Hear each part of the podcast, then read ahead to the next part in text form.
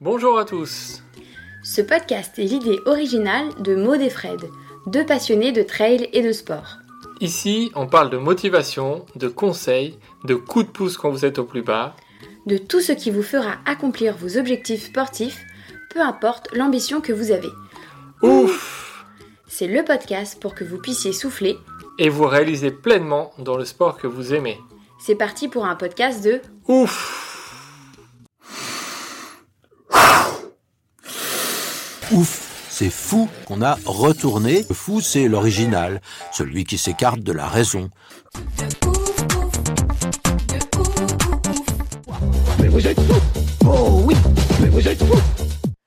Bonjour à tous, c'est le premier mercredi du mois. On se retrouve donc pour une nouvelle histoire du trail. Aujourd'hui, on va vous demander de vous imaginer en 2016, fin août, à Chamonix. C'est comme d'habitude sur l'UTMB que tous les grands noms de l'ultra se sont donné rendez-vous. Tous les regards du monde entier sont tournés vers la France et Chamonix. Cette année-là, on retrouve des Américains en grande forme, Zach Miller et Tim Tollefson, premier et second de la CCC en 2015, David Lani, troisième de l'UTMB en 2015. Les Espagnols, Luis Alberto Hernando, deuxième en 2015, souhaitent lui aussi sa victoire, mais encore ses compatriotes Toffol Castagnère et Miguel Heras. D'autres noms comme Jediminas Grinius, Ryan Sandes, Julien Chaurier, Jason Schlarb sont aussi de la partie. C'est un Français qui nous intéresse aujourd'hui, puisqu'on va vous raconter l'histoire de Ludovic Pomeray sur l'UTMB 2016. Sa préparation s'est bien passée. Il s'entraîne depuis un an avec Philippe Propage. Au départ, même si l'objectif reste de terminer la course, il souhaite secrètement un top 10. À 18h, le départ est donné. Ludovic prend un départ plutôt rapide, cinquième au premier pointage au Delevray, puis deuxième à Saint-Gervais au kilomètre 21, juste derrière Zach Miller. Mais il est vrai que tout le monde part vite. Vient ensuite la première grosse difficulté du parcours, la montée vers le refuge de la Croix du Bonhomme. C'est là que les problèmes digestifs arrivent. Un mal de ventre s'installe. Il a beau chercher ce qu'il aurait pu manger ou faire différemment, mais il ne trouve rien. Quand il arrive en haut, au kilomètre 44, il se retrouve 50e, à 44 minutes de Zach Miller, toujours en tête. Imaginez-vous vous faire doubler par presque 50 personnes en l'espace d'une montée, surtout à ce niveau de course. Il arrivera à stabiliser sa 50e place jusqu'au Chapieux. Heureusement que c'était plutôt descendant. Il change totalement d'état d'esprit. Il souhaite dorénavant terminer la course en guise d'entraînement. Terminer le top 10 ou la moindre performance, il veut finir, même si c'est en 40 heures. Ce qu'il ne savait pas en arrivant au Chapieux, c'est qu'une surprise l'attendait.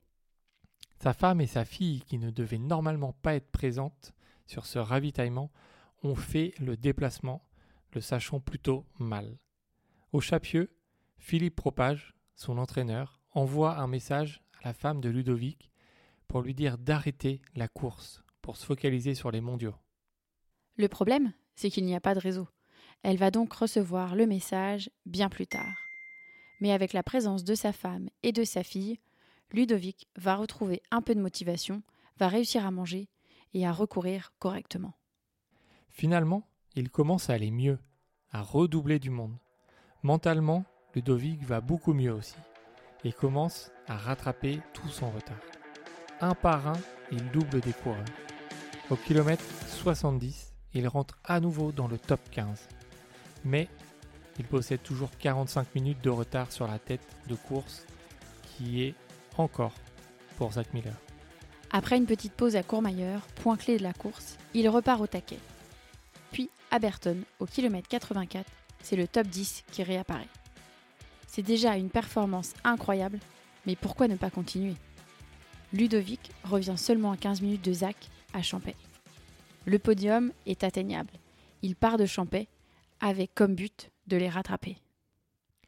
Il fait maintenant course commune avec Jediminas Grinius et ils reviennent sur le français Fabien Antolinos. Le duo se retrouve maintenant deuxième et troisième à seulement 7 minutes de Zach Miller. Incroyable scénario. Il reste encore 34 km. Ils reprennent les 7 minutes dans la descente et se retrouvent ensemble au ravitaillement de Trian. Zach repart devant, mais Ludovic le rattrape dans la montée, en tête de l'UTMB. Derrière, Jedi Minas craque un peu, et devant, Zach n'est pas au mieux.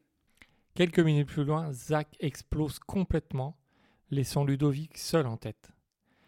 Dernier ravito à Valorcine pour une histoire complètement dingue. Ludovic repart sans volant vers la victoire. Zach Miller se retrouve à 40 minutes derrière, à la tête au vent.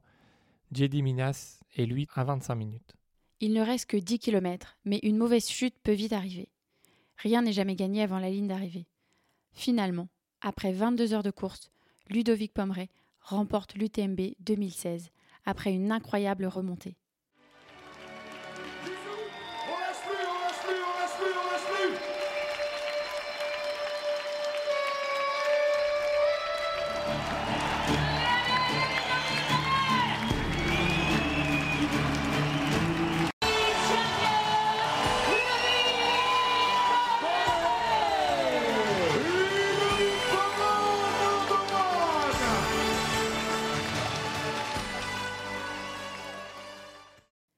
Une histoire qui montre qu'il ne faut jamais rien lâcher. Merci à tous d'avoir écouté cette histoire de trail. Vous pouvez d'ailleurs retrouver le portrait de ouf de Ludovic Pomeray qu'on a eu la chance d'interviewer sur toutes les plateformes. On revient notamment avec lui sur cette UTMB 2016 forcément. Et on vous dit à bientôt pour un nouvel épisode.